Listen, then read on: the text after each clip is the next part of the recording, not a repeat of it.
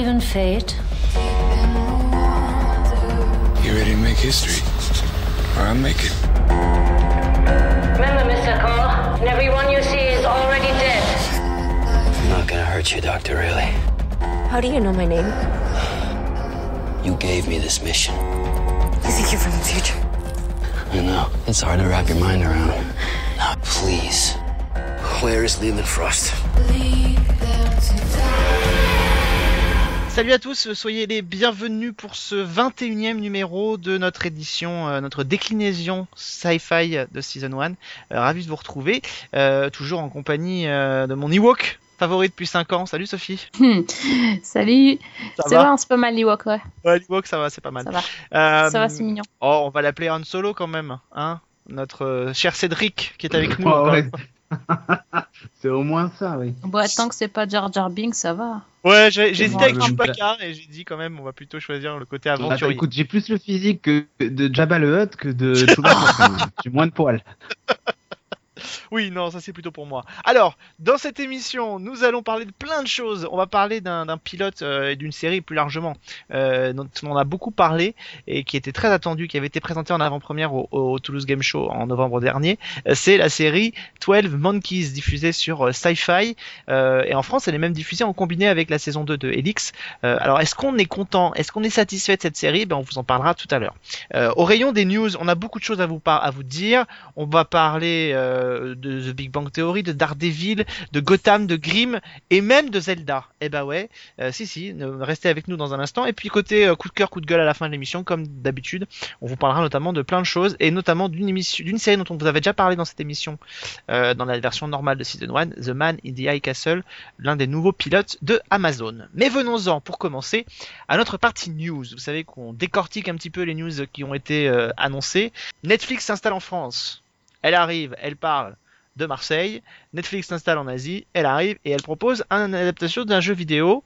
Si c'est pas s'adapter à la culture locale, je sais pas ce que c'est. Et elle prépare carrément euh, alors une série euh, live euh, de Zelda.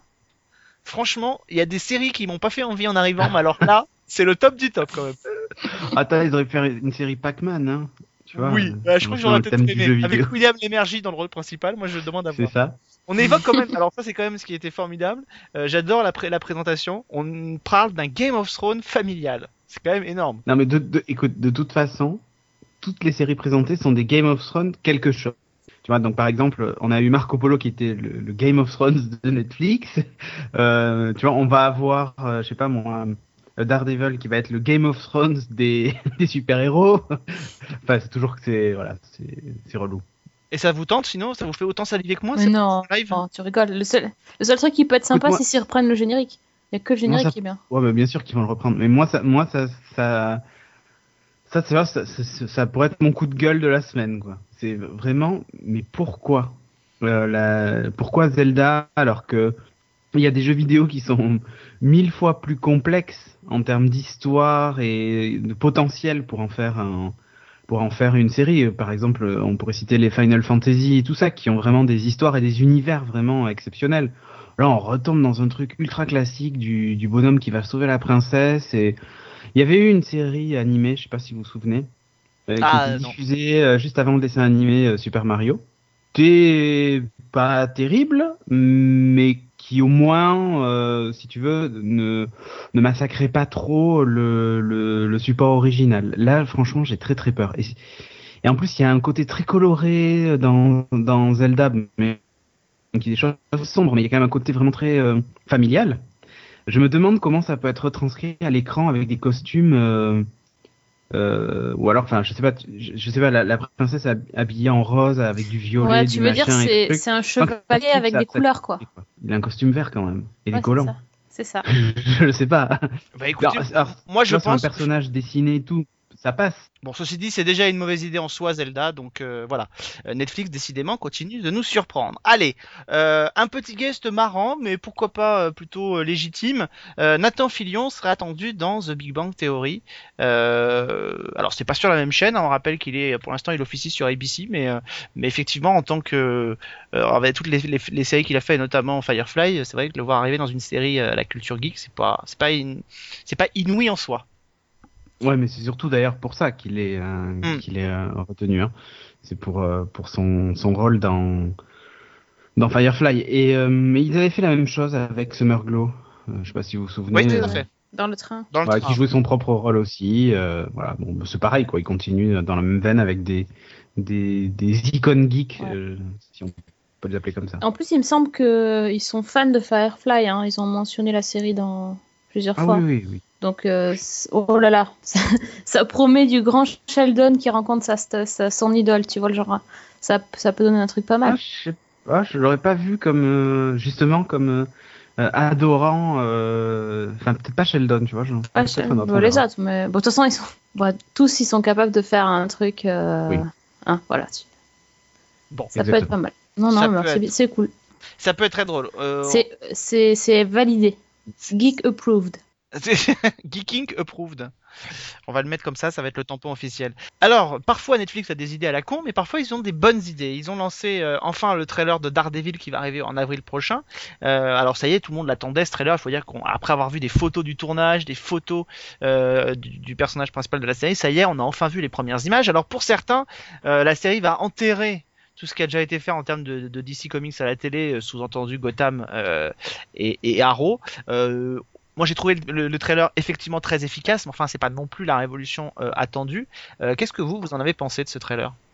C'est, en fait, il joue dans la même catégorie que Gotham plutôt que de jouer dans la catégorie de Arrow ou de Flash, quoi. Ça, ça a juste rien à voir. Surtout que le héros est plutôt torturé. Euh, c'est, pas, c'est pas une histoire drôle, hein. Vraiment, le mec il est aveugle. Enfin, et l'univers de Daredevil est, est assez sombre.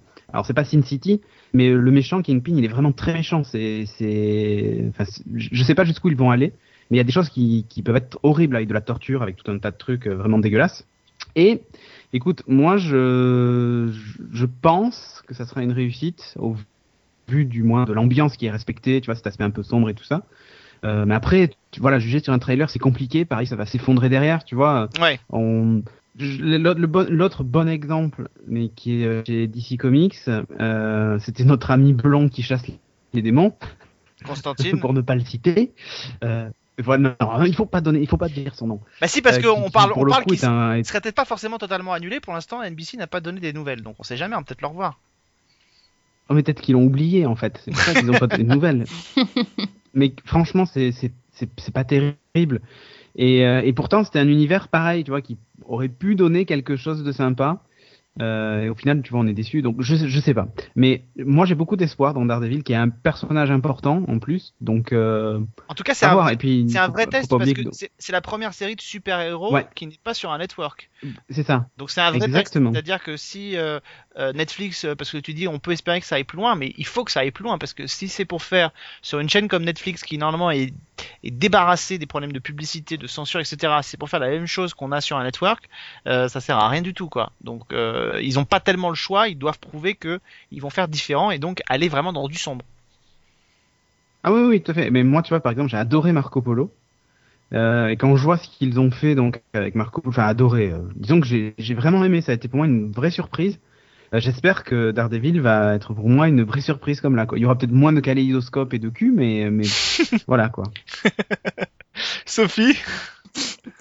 Euh, euh, moi, Daredevil, c'est une, euh, une série que j'attendais absolument pas et franchement, j'en avais un peu rien à faire. Et puis, euh, j'ai vu le trailer quand même et en fait, ça m'a donné envie. Donc, c'est plutôt cool. Euh, Je suis, euh, je suis assez contente. C'est vrai que j'ai trouvé qu'il y avait beaucoup de similitudes avec Gotham, mais c'est un univers qui me plaît. On voit direct dans le trailer que ça va être bien sombre. Déjà dans l'image, mais aussi on, le voit qui prend des coups, qui crache du sang. Enfin voilà, c'est pas. C'est pas une série à midi, à midi net et bah, du coup ça, ça je vais peut-être regarder un. Même je pense que je vais regarder. Euh, bah justement, puisqu'on parlait de DC Comics, restons-y. Euh, pour les 40 ans de TF1, Bruno Heller était à Paris, euh, notamment pour parler de la saison 7 de Mentalist, mais comme la série va, Gotham va aussi passer sur TF1, euh, en tout cas sur une chaîne du groupe TF1, euh, certains ont pu le rencontrer pour pouvoir pour pouvoir lui poser des questions sur la saison 2 notamment de, Gotham. C'est le cas de nos confrères de Allociné qui ont pu s'entretenir avec eux. L'interview est, à découvrir sur, sur le site allociné.fr slash série. Parmi les annonces ce que fait euh, Bruno Heller. Il dit que d'ici la fin de la saison 1 sera esquissé les premières lignes d'apparition du Joker. Euh, on parle aussi euh, de voir le scientifique, le scientifique pardon, Nigma devenir peu à peu le futur homme mystère en saison 2. On parle aussi peut-être d'une apparition de Mr. Freeze euh, dans la saison 2. Euh, et Le glaçon friandise. Le glaçon. voilà. T'as osé la faire. Ouais, c'est ça. Bah, bien sûr. Bon. Euh, Pour parmi montrer que je suis vieux. l'arrivée du, du Joker, euh, du Joker en fin de saison, la possibilité d'apparition, de développement de Enigma et puis de, de, de Mr. Freeze, qu'est-ce que ça vous, est-ce que ça vous intéresse? Est-ce que Non, mais Nigma, ça a du sens. Le Joker, déjà, là, je ne sais pas pourquoi. Euh, et puis, euh, Mr. Freeze, enfin, faut arrêter, Ça quoi. fait un peu Enfin, too much quand même. ça fait trop, là. Il faut, ça, ça fait beaucoup trop. Pour, Surtout- pour moi, c'est, ça, ça, ça n'a pas de sens. Bah, surtout qu'ils pas, ils vont pas tous arriver en même temps. Enfin, dans la ville. S'ils prennent le bus, ils viennent C'est c'est Non, mais, ridicule. enfin, pour, pour moi, tu vois, il il y aurait pu y avoir un grand méchant par saison. Ça, ça aurait été top. Tu vois, qu'il y ait vraiment un méchant qui se construise à la fin, quitte à ce que on connaisse pas son nom, tu vois, ou j'en sais rien, tu vois, comme le pingouin. Le pingouin, pour moi, on le voit vraiment se construire petit à petit, voir qu'il est sadique, qu'il est vraiment, euh, enfin, qui, qui- c'est un personnage en qui on peut pas avoir confiance, qui roule que pour lui et tout ça. Mais à la limite, ça m'aurait suffi d'avoir lui se construire tout à jusqu'au bout, et à la fin, il devient peut-être un peu plus, enfin, il gagne un peu plus de poids et de pouvoir, tu vois. Et, et là, on vous en met dans, dans tous les sens. Ça va moi, dépendre, ça, va du dépendre des timelines qui ont été choisis par la série, c'est-à-dire si on continue à suivre le temps. Euh, que le temps de la narration et le temps de le temps de la série et le temps de la réalité Oui, voilà. Euh, Mais si à chaque, à chaque saison on a pourquoi pas un, un time jump qui se fait, euh, là ça peut avoir son sens. C'est-à-dire que les Ça, ça serait bien. Ça, ça serait bien. C'est un Bah peu oui, ce que qu'ils je souhaite pour Agent Carter s'il y a d'autres saisons, tu vois. ça, ça Qui pourrait gagne être. 10 ans, quoi. Hop, 10 ans plus tard. euh, En fait, il faut qu'ils prennent le temps de développer leurs méchants aussi, quoi. Finalement, c'est Ouais. comme ils ont fait avec le pingouin, qu'ils fassent ça avec. euh, avec Notre- d'autres. Ouais, Qu'il fasse un 10 ans plus tard, ou Ouais. Bien que notre ami qui interprète le Ou pingouin justement était 22 ans. commençait à répondre aux rumeurs qui disaient que euh, en fait euh, euh, il y aurait un twist en fin de saison en disant qu'en fait il n'était pas le pingouin mais qu'il était le Joker. Mais euh, voilà, il a, il a répondu sans y répondre donc ça fait pas partie pour l'instant des des rumeurs des rumeurs mais c'est vrai qu'il a il a potentiellement quand même un peu la gueule aussi pour pourrait avoir la gueule pour jouer le Joker. En tout cas, la série Gotham, la diffusion devrait approcher puisque le doublage vient de commencer.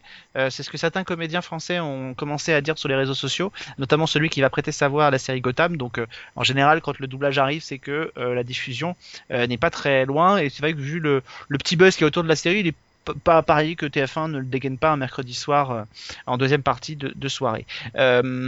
Au rayon des Et Qu'il renouvellement. fasse pas ce twist. Attends, fasse pas ce twist final. Hein. Ah bah Parce que là, je, je- là, je vais m'énerver.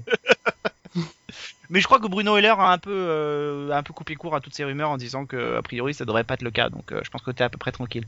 Euh, deux dernières news pour terminer. Euh, on a appris, euh, les chaînes commencent déjà à annoncer les renouvellements. Alors on a, on a mentionné le mois dernier les renouvellements à l'appel qu'on a pu avoir sur euh, la CW. D'ailleurs on a été un peu contredit par, par ce qu'on disait le mois dernier puisqu'on disait qu'avec un renouvellement aussi massif il allait y avoir très peu de commandes. Et ben euh, je sais pas si la CW se sent un peu poussée des ailes avec des succès et très peu d'annulations parce qu'elle a quand même commandé quelques pilotes. Donc, euh, donc il pourrait y avoir quand même des nouvelles, séries l'année prochaine. Et puis du côté de, euh, NBC, eh bien on a appris que évidemment Blacklist allait être renouvelé pour une saison 3, mais enfin ça c'est pas une très grande surprise. Par contre, ce qui continue d'être une grande surprise, c'est le, renouvellement continu de Grimm euh, qui aura une saison 5. Euh, euh, et au-delà de ça, moi je suis assez étonné cette saison de voir finalement assez peu d'annulations marquantes. Euh, on a l'impression que les chaînes finalement euh, face à, à une érosion d'audience préfèrent laisser les séries se se- s'installer tranquillement plutôt que de les annuler dès qu'elles ne marchent pas. Euh, alors on peut dire que c'est plutôt positif, mais euh, mais c'est quand même assez étonnant de voir des séries qui font quand même pas des audiences faramineuses être renouvelées saison après saison. C'est le cas de Grimm, c'est le cas de plein d'autres séries quoi. Et c'est surtout, euh, moi- quand, quand tu m'as dit 5, saison 5, je me suis dit, mais c'est pas possible, on n'est pas à la saison 2. J'ai Ouais, complètement. euh, enfin, c'est une série, là, là, on est passé totalement à côté et euh, je sais pas, qu'est-ce qu'ils peuvent bien raconter en 5 saisons? S'il y a des gens qui suivent, donnez-nous votre avis sur la série parce que euh, honnêtement, nous, on, on l'a zappé, on n'a pas trop aimé au- dès le départ. Est-ce que c'est mieux? Est-ce que c'est toujours pareil? Bah, si vous pouvez nous dire que c'est- pourri parce que si on se faut se rattraper les 5 saisons de Game, j'avoue que Ouais, c'est assez ouais, non, c'est vrai, t'as raison. Dites-nous que c'est nul, direct. Cédric, euh, ça t'inspire quelque chose ou pas? Euh, pff, rien du tout. Euh, la CW, c'est pas ma tasse de thé, donc. euh, Non, là, c'est la NBC, là. euh, ah non, mais non, mais tu parlais tout à l'heure des, des Ouais. renouvellements de la CW, et finalement qu'il y avait des nouveaux pilotes commandés et tout ça. Ouais, ok, mais j'ai tellement été déçu par The Android, par tous, ces, tous les trucs qu'ils avaient, qu'ils avaient fait, que, euh, écoute, je n'attends rien, de façon à être surpris peut-être. Non, non, bon, écoute, je. Non, Grimm, rien du tout. Euh, y a autre n'attends rien du tout. Il y a une autre tendance qui se dessine à la télévision américaine euh, et qui effectivement touche les séries de, SF, mais pas, simplement. euh, toutes les séries sont un peu touchées. Euh, plutôt que de lancer des reboots, plutôt que d'essayer de, proposer des, des remakes, il y a une tendance qui arrive à la télévision, c'est celle de faire revenir des séries annulées depuis euh, 5, 10 ou 20 ans pour des mini-séries événements. Alors on l'avait vu effectivement avec 24 heures chrono. Évidemment, euh, Twin Peaks euh, sur Showtime euh, en est un exemple, mais ça semble se généraliser. On a appris cette semaine que NBC pourrait relancer pour euh, 10 épisodes Law and Order, donc la série qui avait été annulée il y a quelques années maintenant au terme de sa 20e saison.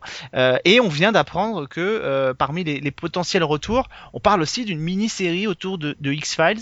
Alors en général, ça permet aussi de ne pas adapter ces séries-là au cinéma parce que soit le temps a passé, soit c'est peut-être plus sympa de les faire revenir pour des, événements et créer un peu l'attente autour de la série. Euh, en tout cas, ça se généralise. Toutes les chaînes ont des projets comme ça qui émergent. Euh, Qu'est-ce que vous vous en pensez de cette nouvelle mode euh, qui touche évidemment aussi bien X-Files, Law and Order que 24 heures chrono? Ça vous inspire quoi, Sophie, toi qui es fan d'X-Files? Je, je savais même pas que c'était une mini-série. Si si, on parle de mini-série, de Ah, run, euh, mini-série. de mini-run en fait, d'épisodes en fait. Hein. Euh, je sais pas si on appelle ça une mini-série, mais en tout cas un- un- un- une, une série événement, voilà, comme ils appellent, comme il y a eu pour Ouais. 24 heures chrono, c'est-à-dire c'est pas forcément de nouvelles saisons qui sont lancées, mais c'est euh, 7 ou 8 épisodes euh, avec une intrigue globale et voilà. Au lieu d'avoir un film de 2 heures, on a une série de 8 heures. Ça m'inspire que c'est assez feignant, mais que c'est assez malin parce que du coup, euh, sans, sans trop faire d'efforts, euh, bon, la, la fin- tout est prêt, quoi. Il n'y a pas, y a pas grand chose à inventer. Il faut juste euh, trouver euh, un créneau pour, euh, pour que les acteurs soient dispo. Et euh, on sait que le public va être là parce que de toute façon, les fans vont revenir quoi qu'il arrive. Par nostalgie, par envie de revoir, même par curiosité, tu vas les, tu vas les, tu vas les attirer. Et comme ça dure pas longtemps, tu peux les garder aussi, quoi. Hmm. Donc, mais en même temps, ça me fait un peu chier, quoi. J'ai l'impression que c'est, euh, tu vois là, tu me dis ça sur X Files, je pensais vraiment qu'ils allaient relancer un truc, euh, genre dix ans après, ou j'en sais rien. Bah, ce Voilà, sera certainement ça. Ce sera Mais oui, mais enfin une vraie série, quoi. Enfin un vrai. euh, Euh, écoute, en tout cas, d'après ce Ah, qu'a je dit. David Duchovny, euh, lui, il est partant que si c'est euh, une série euh, limitée, quoi. C'est pareil, après, oui. Après, ils ont, ils ont pas forcément envie de se réenfermer dans un rôle. Mm. C'est ça le problème. Tout ça étant conditionné au- aussi au succès peut-être de la série Aquarius, euh, c'est-à-dire sur la track de Charles Manson dans laquelle euh, va être David Duchovny et dont on a enfin vu un trailer euh, pointer le bout, enfin un teaser pointer le bout de son nez. Donc euh, si la série est un succès, peut-être que ce sera à nouveau reporté au calendrier grec pour avoir une, une série limitée de, de X-Files. Cédric? Et ils font la même avec Alerte à Malibu ou pas? Alors écoute, moi j'aimerais bien, mais pas avec les mêmes. hein. Ouais, voilà, ouais, moi non plus. Non, mais Ceci dit, pour David Ah. Hasselhoff, ça s'appellerait bien. Alerte à Malibu, mais pas la même chose qu'avant, quoi. Oui, c'est ça, ouais, mais Alerte au Malibu, faut pas, faut pas confondre. Euh, Écoute, moi, je, je, je trouve ça nul. euh, Enfin, pff, ça, ça a pas d'intérêt. Euh, quand je vois qu'on massacre des, non mais, quand je vois qu'on massacre des des séries comme euh, Almost Human et tout ça et qu'on on resserre des trucs qu'on a déjà vus et qui se sont arrêtés pour la plupart du temps des problèmes d'audience ou Firefly qui s'est fait déchirer euh, par, par par la Fox encore tiens décidément euh, et que à côté de ça on nous ressort un X-Files non mais il y avait des choses tellement originales et des, des trucs à faire et à créer qu'ils trouvent le moyen de de ressortir des vieux trucs qui qui ont marché, qui ont marché. Ça veut dire qu'à un moment ils ne marchaient plus. Et je, je trouve ça, je trouve ça nul. Jouer ouais, sur la nostalgie, mais ils font une grave erreur parce que le, le public a changé. C'est-à-dire que depuis, on a quand même vu d'autres séries qui étaient euh, aussi bien, voire mieux, Et du coup, euh, enfin, ils sont obligés de moderniser le truc, et en même temps, ils sont obligés de garder les mêmes ficelles pour plaire à l'ancien public. Enfin, c'est compliqué. Je suis Donc pas pour, sûr que pour moi, c'est très casse-gueule Je suis pas sûr d'oser qu'il faire fasse ça. une erreur parce que le public aurait changé. Si ici euh, X-Files revient pour 8 épisodes, euh, c'est suffisamment court pour capitaliser justement sur les retrouvailles avec le public en proposant une intrigue forte. Pourquoi pas terminer ce qui avait été commencé, c'est-à-dire la fameuse invasion, euh, invasion alien ou voilà, et, et capitaliser sur cette intrigue-là. Au-delà de ça, euh, ça peut être intéressant. Euh, pareil pour toutes les autres séries. Law and Order peut proposer peut-être pourquoi pas euh, un, un procès sur 8 épisodes ou 10 épisodes. Euh, on peut avoir ce type de, de, de run euh, assez court. Ouais. C'est, c'est, si c'est pas des nouvelles saisons, on l'a vu 24 heures chrono. D'ailleurs, on parle aujourd'hui d'une, d'une nouvelle saison de 24 heures chrono qui serait euh, un peu une sorte de spin-off autour de nouveaux personnages puisqu'on pourrait le faire sans Jack Bauer. Mais euh, mais mais voilà, je crois qu'il y a eu 12 épisodes. Ça c'est pas trop, trop le public s'en est, enfin la série s'en est quand même pas mal tiré pour une série qui s'était arrêtée après 9 à 8 saisons. Elle a réussi quand même à, à glaner autour de 8 millions, 7 millions de téléspectateurs pour une saison 9, ce qui est quand même pas mal pour une série qui est arrivée en bonne course. Et moi je crois que sur une, euh, une série comme X-Files par exemple, en 8 épisodes, on a le temps de capitaliser suffisamment de, de monde pour. euh, Ouais, pour, mais euh, c'est c'est moins casse-gueule par exemple de faire ressusciter ouais, X-Files sous X-Files cette s'est forme. arrêté depuis bien longtemps. Oui, mais, mais c'est pas plus casse-gueule de faire ressusciter X-Files, ça l'est peut-être beaucoup moins que de ressusciter un Twin Peaks, qui est quand même dans un domaine, celui de David Lynch, qui est une série euh, qui n'est pas accessible à tout le monde. Ah, et, alors là, et alors là, on parlait de séries qui s'étaient arrêtées faute d'audience. L'audience de Twin Peaks s'est quand même euh, érodée au fil des épisodes, donc c'est quand même beaucoup plus casse-gueule, mais on, on focalise sur un capital, euh, un capital d'attache- d'attachement que le public a. Et de toute façon, on voit que c'est généralisé dans tous les, dans tous les secteurs d'activité. Aujourd'hui, regardez le nombre d'artistes qui sortent des albums de reprise en musique, euh, ça pullule partout. Donc euh, c'est une vraie tendance qu'il y a aujourd'hui. euh, où on crée peut-être ça moins fait, du- ça fait aussi du buzz, quoi. et ça fait du buzz parce qu'on T'es sûr Ouais, qu'il y aura de la regardez publicité K2000, pour ta hein. série? Night Rider, attends, quelle, quelle incroyable réussite. bon on surveillera ça. De toute façon pour l'instant c'est pas c'est pas annoncé. Ça, ça ne sont que des rumeurs. Et euh, on aura l'occasion de voir si elles se confirment allez venons-en à la série du mois. C'est une série alors euh, on parlait justement de manque de créativité. Bah peut-être qu'on va le dire pour euh, pour cette série là puisqu'elle est adaptée euh, d'un roman euh, qui s'appelait La Jetée, si je me trompe pas, euh, d'un film aussi, euh, qui s'appelait L'armée des douze singes de Terry Gilliam, et puis c'est devenu maintenant une série qui s'appelle 12 Monkeys. Euh, allez, Sophie, ça parle de quoi? Alors la série, ça se passe en 2043 et là, il y a 90% de la population qui a été euh, décimée par un virus dont on ne connaît pas à l'origine. Et, euh, donc les, survivants sont obligés de se cacher et de vivre dans des sous-sols euh, pour essayer de, survivre et aussi de ne pas se faire descendre par les pilleurs qui, euh, circulent partout. Donc il n'y a, plus rien, c'est un peu l'anarchie en fait euh, dans, ce, truc. Et donc dans, une des forteresses, il y a euh, choisi et qui a la mission de repartir dans le passé pour essayer d'empêcher la propagation de ce virus. Donc l'idée c'est qu'en fait euh, en 2043 ils ont construit une machine, euh, il y a tout un protocole qui lui permet de voyager dans le temps et c'est le seul qui peut le faire. C'est un parce qu'il a été vraiment choisi. Et donc on le renvoie à notre époque, donc en 2015, pour euh, localiser sa cible qui est un qui est censé être euh, la personne qui a euh, déclenché ce virus. Et une fois sur place en 2015, il tombe, euh, il, a, il va obtenir l'aide d'une épidémiologiste qui, euh, qui donc spécialise des, virus et tous les deux ils vont essayer d'arrêter cette personne, mais malheureusement ils se sont un peu trompés de cible et euh, ça ça va pas se passer comme prévu. Et avec euh, en toile de fond une organisation, une mystérieuse organisation qui s'appellerait l'armée des douze singes. Euh, c'est une scène donc qui était très attendue parce qu'évidemment le film euh, l'était tout autant. On rappelle, il y avait euh, Brad Pitt et, euh, Tom- et, et Bruce Willis dans les rôles principaux. Euh, c'est un film signé Terry. Gilliam.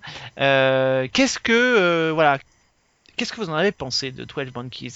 Euh, C'est une série qui surfe un peu sur tous les codes de, de séries un peu conspirationnistes. Euh, elle surfe aussi sur la vague des séries un peu avec des, des gros virus. Il y en a beaucoup en ce moment, euh, de The Strain à, à Helix, en passant par euh, par cette série, euh, mon dieu que j'ai oublié comment elle s'appelait, sur un, le porte-avions. Euh, Euh, oui. oh, putain. Last Resort. Last- non, non, non, pas Last Resort, l'autre. La, non, Battle, Last Chip. Cela va être le virus. The Last Chip. Oui. Voilà, tout simplement. Euh, alors, vous en avez pensé quoi?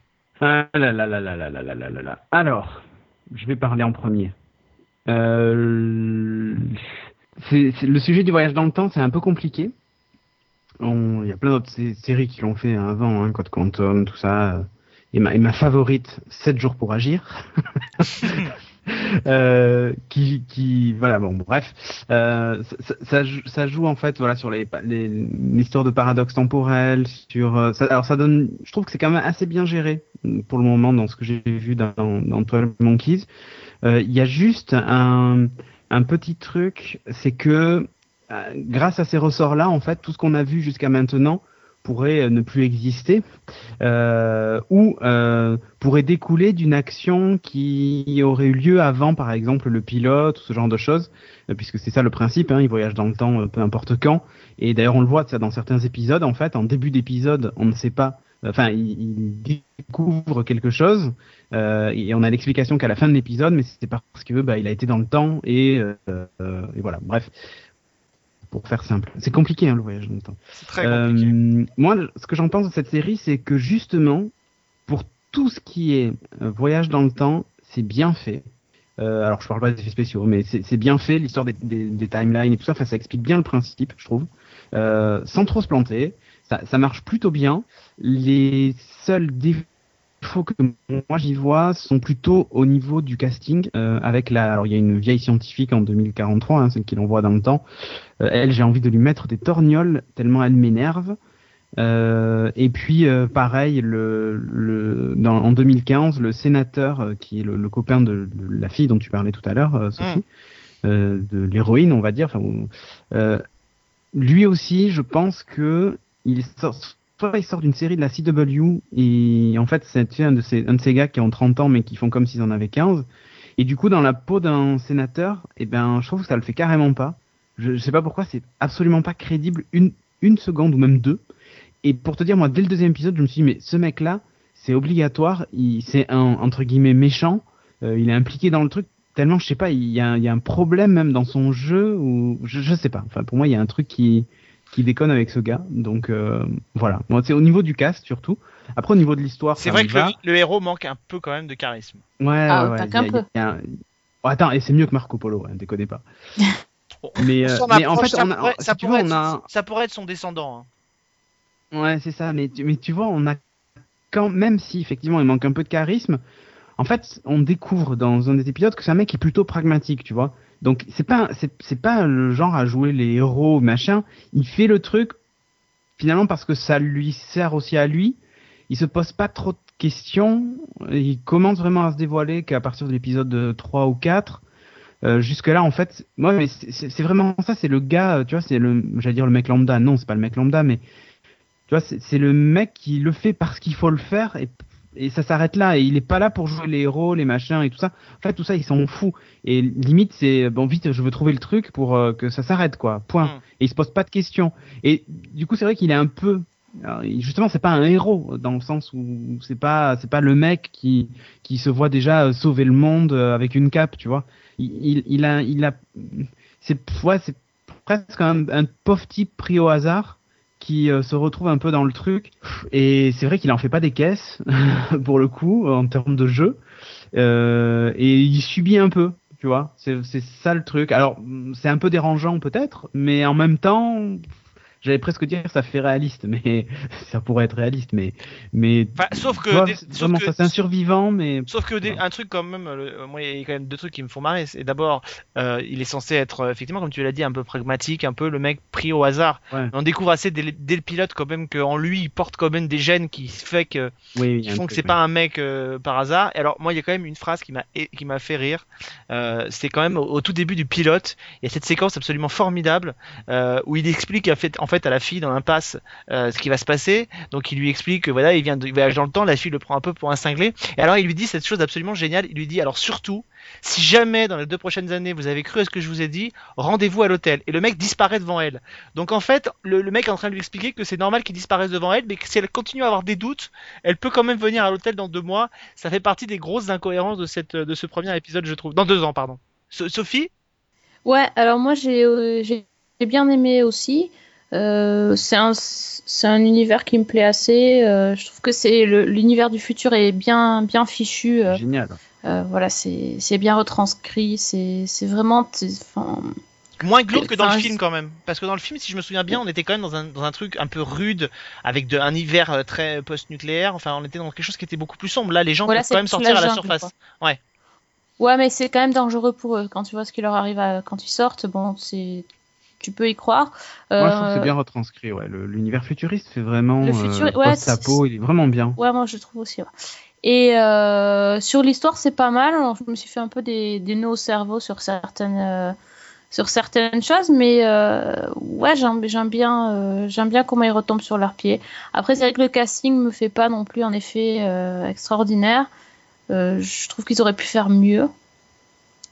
C'est moche de dire ça, mais Non, non, mais elle, c'est pareil. en fait, Elle, elle- pas. elle, elle est très mignonne, mais enfin, elle est pas exceptionnelle en tant que dans son rôle non plus. Ouais, c'est qu'il n'y a pas vraiment de truc. Et euh, mais par contre, je trouve que la série ne perd pas en force parce que quand tu vois le pilote, tu te dis ouais, il y a du potentiel, machin, ça peut être sympa et tout. Et en continuant, tu, tu vois qu'ils arrivent à, à sortir des histoires assez intéressantes et, et, et que les, les voyages dans le temps servent vraiment l'histoire, que ça fait vraiment avancer, ça te fait bien cogiter. Donc euh, pour le coup, c'est une série que j'aime bien. C'est un peu compliqué le coup des de l'armée des douze singes pour l'instant parce qu'ils en parlent pas plus que ça. Donc euh, pour l'instant, on est plus dans l'histoire du virus. euh, on a, enfin, comment dire, bah, c'est lié, mais. Ouais, c'est normal, il faut qu'il l'étale. Ouais, mais ouais, mais c'est bien. sur la saison. Mais c'est je bien, trouve ouais. que ça soit pas- bien que déjà c'est tellement complexe, enfin, de montrer les deux, ré- les deux même, même plus que deux réalités. euh, plus tous les personnages et tout, c'est assez bien qu'ils prennent leur temps sur les sur les douze singes parce que c'est ça, ça va commencer à être très compliqué. Moi, en fait, la série m'a fait penser dans son mode de narration à une autre série, alors qui date euh, un peu plus, qui date des années 90, euh, assez paradoxalement, qui s'appelait euh, L'homme de nulle part, euh, The Nowhere Man, euh, qui était une formidable série, malheureusement, qui n'a pas eu le succès escompté, qui avait été diffusée à l'époque sur Canal+. On retrouve la même structure, une structure d'ailleurs qui est proche aussi de celle du Fugitif, c'est-à-dire une série, une série feuilletonnante avec un but à atteindre, et en même temps, à chaque épisode, le héros se retrouve plongé dans un univers un peu différent. Il y a le pilote effectivement qui dresse les bases, mais dès le deuxième, il est dans un asile pour essayer de, trouver d'autres choses. Et, les deux, choses se développent para- parallèlement avec effectivement un but à atteindre. Dans Zina Warman, c'est retrouver euh, cette fameuse euh, société secrète dont on parle quasiment pas au début, euh, mais qui est dont on dont on ne voit que des euh, que des, sombres euh, individus dans l'ombre fumant des cigares. Euh, dans l'armée des douze singes, c'est plutôt une, société secrète qu'on voit apparaître via des dessins qui, euh, qui se retrouvent sur différents lieux. Et on retrouve un peu cette espèce de structure. Et la narration, moi, me, plaît beaucoup.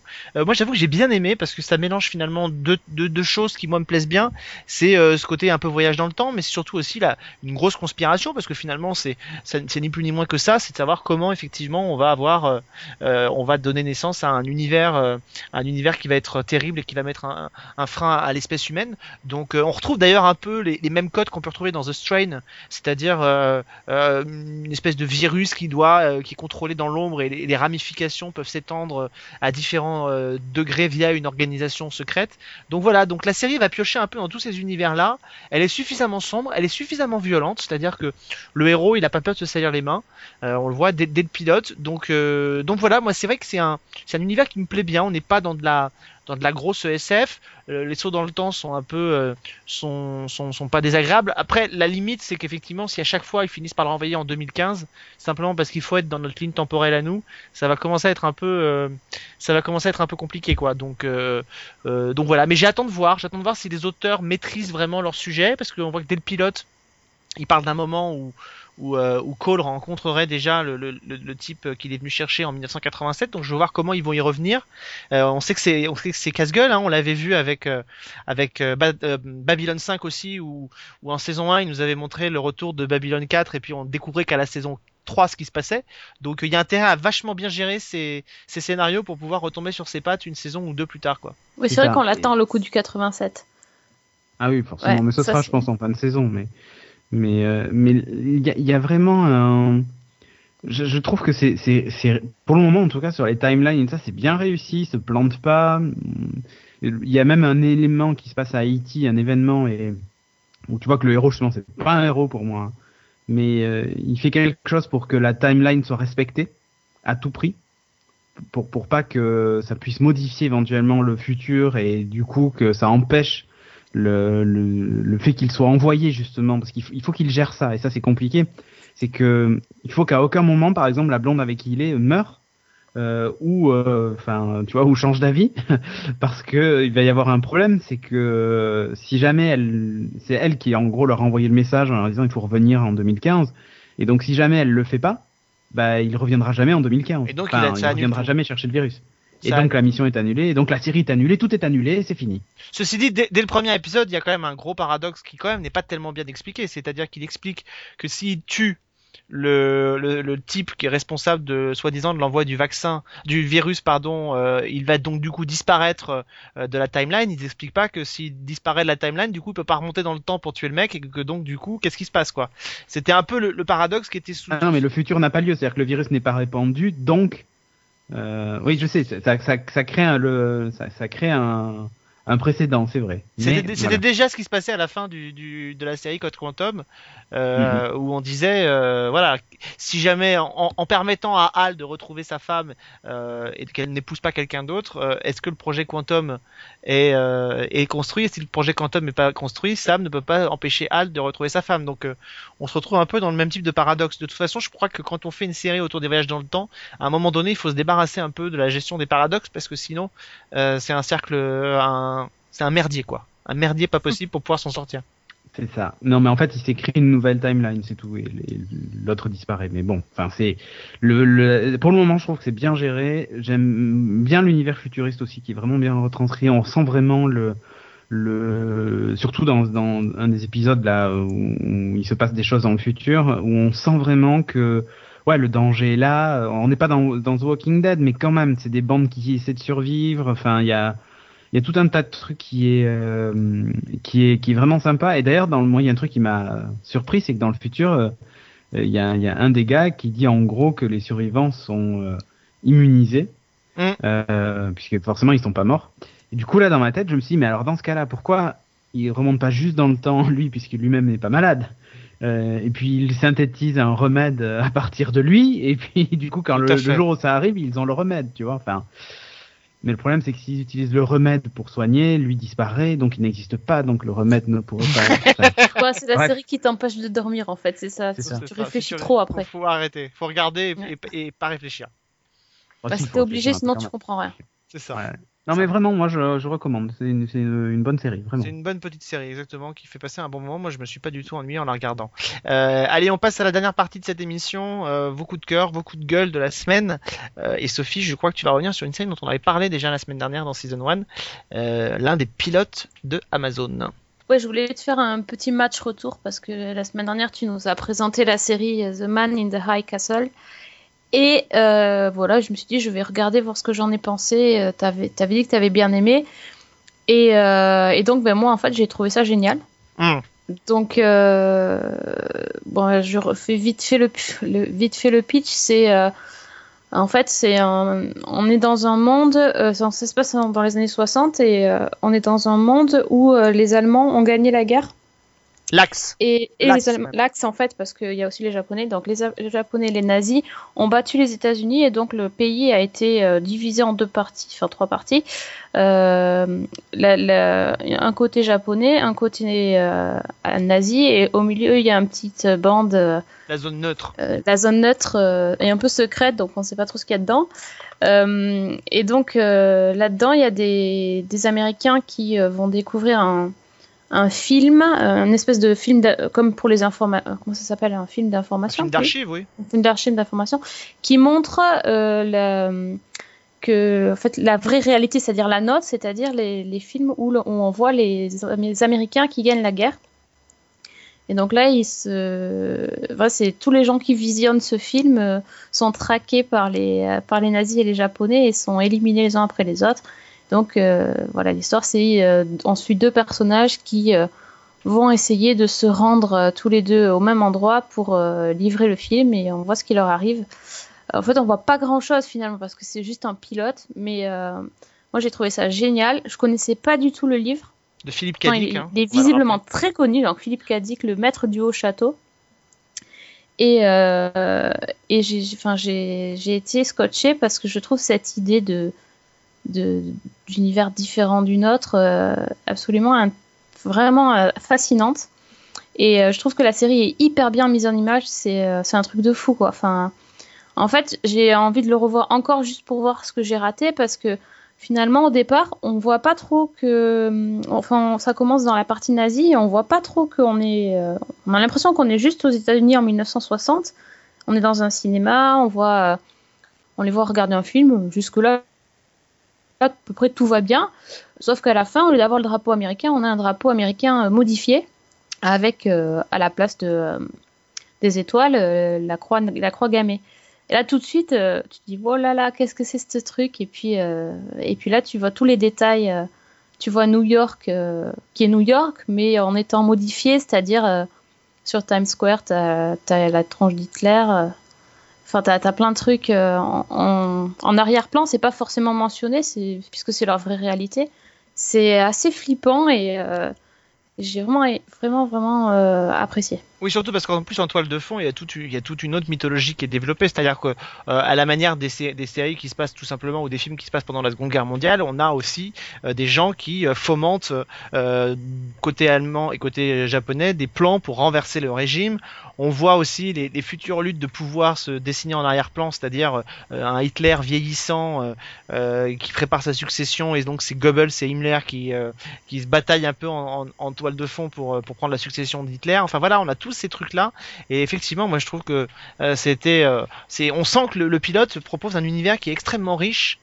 euh, qui, a un potentiel narratif absolument énorme et qui arrive finalement à retranscrire toute une atmosphère avec pas beaucoup de moyens parce que je pense que même s'il y a du, y a du budget dans ce pilote, la série montre pas grand chose et, c'est ça qui est hyper intéressant. Enfin, c'est, il y a une tension permanente, des personnages passionnants et un univers, et un univers très riche. Enfin, moi, ça m'a, ça m'a beaucoup plu aussi. Et, euh, et alors justement, je, je sais pas si tu l'avais dit la semaine dernière, en tout cas, j'ai pas tilté, mais euh, le, le, scénario, le scénario, c'est Frank Spotnitz, donc de X-Files.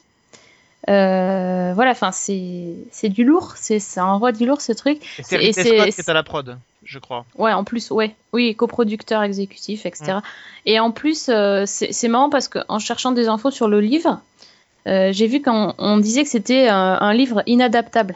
Donc euh, c'est marrant. Bon, les fans du livre, évidemment, euh, euh, ont beaucoup trouvé à redire sur l'adaptation, comme, enfin, j'ai envie de dire comme toujours. hein. Toujours, oui. Mais mais bon, enfin, c'est effectivement, on- on- je pense que le, visiblement le livre, l'intrigue du livre a été simplifiée. Mais en tout cas, ça marche, ça fonctionne hyper bien et j'aimerais vraiment, vraiment que ce pilote voit le jour, que la série voit le jour, hein, parce que du coup, c'est les c'est les Américains, enfin, qui ont euh, Amazon Prime, qui vont pouvoir voter euh, pour euh, que la série continue ou pas. Et en espérant qu'Amazon en tienne compte, parce qu'on sait qu'Amazon peut ne pas. Oui, en plus, en plus.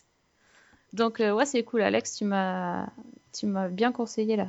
Bah écoute, je suis ravi parce que moi ça m'a effectivement beaucoup plu. J'espère que Cédric le verra. Il nous fera un match re-retour euh, dans un mois. Ouais, grave. Ça, ça peut Ouais, durer ouais. des semaines. On va se faire tous des matchs retour sur. Et là, pour le coup, aussi, le casting, tu vois, il n'y a aucun acteur connu. En tout cas, moi, je ne les connais pas. Et ils sont au top, quoi. Ils sont vraiment top. Non ouais, ouais, tout à Ouais. fait. Ouais. Tout fonctionne effectivement à merveille. Là, Je- tout, tout peut-être, marche. allez, peut-être juste le, le dernier, euh, le dernier cliffhanger euh, en toute fin qui est peut-être un peu attendu, mais, euh, mais, mais, mais sinon ça reste quand même plutôt, euh, plutôt assez efficace. Euh, Cédric, quelque chose à mentionner ce mois-ci ou pas du tout? Euh, oui, moi je vais vous parler de Agent Carter. Eh ouais Ah il a En le particulier de l'épisode 5. Euh, bah oui, j'ai le droit. quand Non, il est parti, Alex, ça y est.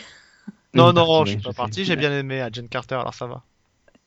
Euh, Non, en particulier l'épisode 5 qui pour moi est une semi-réussite. C'est-à-dire que c'est vraiment du fan service. Euh, on revoit en fait euh, ses, ses- ses compagnons, ses compagnons d'armes euh, que l'on a dans Captain America. Et euh, c'est pour ça que je dis ça fait un peu fan service parce qu'ils sont là que pour un seul épisode. euh, c'est vraiment un. En plus, c'est vraiment pas fait. hein. Cette série, de toute façon, elle est pas, est pas fine du tout. Hein. C'est tout et tout cousu de fi- de fil blanc, mais on en apprend un peu plus sur, sur l'ennemi et tout ça hein, qu'il recherche, et ça change un peu. Pour une fois, c'est pas forcément des nazis. Euh, forcément, c'est plus le même ennemi après la guerre, mais euh, pour ça, c'est bien. Je trouve que ça respecte un peu un côté historique vraiment sympathique et tout ça. Et en même temps, euh, cet épisode m'a m'a un peu gonflé parce que justement, c'était quasiment essentiellement que du fan service. Et on commence à rajouter un peu de sérieux dans ses compagnons actuels. Donc il y a en particulier un mec qui vient avec elle du, bureau SSR des États-Unis. Euh, on en apprend un peu plus sur sa vie euh, et tout ça. Et à la limite, j'avais pas envie de savoir quoi. Donc euh, je suis partagé sur cet épisode-là. En même temps, c'était assez génial de retrouver ces gars-là. Et en même temps, c'était peut-être un peu too much, surtout qu'ils sont là que pour un seul épisode. Et euh, pareil, on est en train de construire des personnages secondaires. Pour moi, en fait, une série qui fait 8 épisodes, je se concentre vraiment sur l'intrigue et tout ça. Et je comprends pas l'intérêt euh, de s'attarder sur l'histoire d'un des, des personnages secondaires. Euh, je je sais pas. Euh, y a pour moi il y a un truc qui va pas. Euh, et puis on commence aussi à voir qu'elle commence à avoir chaud au miche euh, puisque euh, c'est certes enfin un de ses anciens collègues est en train de découvrir qu'en fait elle est peut-être un agent double. Donc, donc, euh, non vraiment je sais pas. Je suis partagé. J'adore la série. Mais cet épisode-là, il y a du bien et du moins bien. Alors j'espère qu'ils vont se ressaisir pour les épisodes suivants. Ah, moi, je peux pas Surtout penser. reste plus beaucoup. Je, je peux pas penser que les auteurs n'aient pas fait ça sans qu'on leur ait dit à un moment donné qu'il pouvait y avoir la possibilité d'une saison 2. Enfin, je et je vois pas ABC si jamais ça. Ouais, et ben alors là pour le coup, j'espère que la saison 2 se déroulera des années après quoi. Genre 10 ans plus tard, ça serait top. On verra, hein. On verra si effectivement, euh, d'abord s'il y a une suite, et puis on fera, on fera le bilan des audiences quand euh, à la fin du run de 8 épisodes, euh, qui va d'ailleurs bientôt arriver, qui sera, la série sera d'ailleurs terminée quand on se retrouvera le mois prochain. Donc, euh, on, Cédric pourra peut-être d'ailleurs nous dire si la série s'est bien terminée et si euh, bah, les- le sort des personnages, notamment secondaires, a bien été euh, résolu. Euh, moi, je vais prendre juste deux minutes, mais parce que Sophie, quand on fait des rétros, euh, essaie toujours d'être raccord avec le sujet pour vous proposer une série. Moi, je voudrais juste mentionner une série qui peut faire penser un peu à celle de 12 Monkeys euh, dans sa structure, dans sa façon de faire et dans sa thématique. Euh, c'est une, une série qui a pas eu beaucoup de succès non plus, qui est diffusée il y a quelques années, euh, qui s'appelait euh, Odyssey 5 euh, avec Peter Weir notamment. Et alors l'hi- l'histoire c'était quoi? L'histoire c'était na- les membres d'un équipage d'une navette spatiale qui sont en mission autour de la Terre et qui de leur navette voient la Terre exploser sous leurs yeux, euh, ils se retrouvent errants dans leur dans l'espace à bord de leur navette spatiale avec plus rien, plus de planète, plus rien du tout.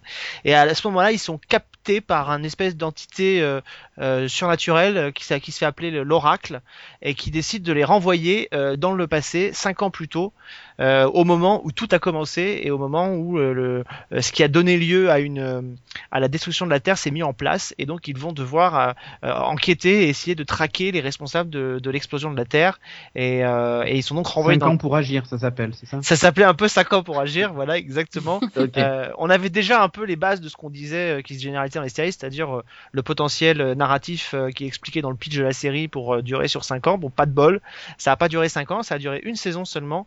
Euh, on partait dans un en fait dans un dans un univers où il était question de nanotechnologie et euh, et voilà, donc ça aurait été l'univers qui aurait été décrit. Il y a eu une petite saison euh, de cette série, 19 épisodes très exactement.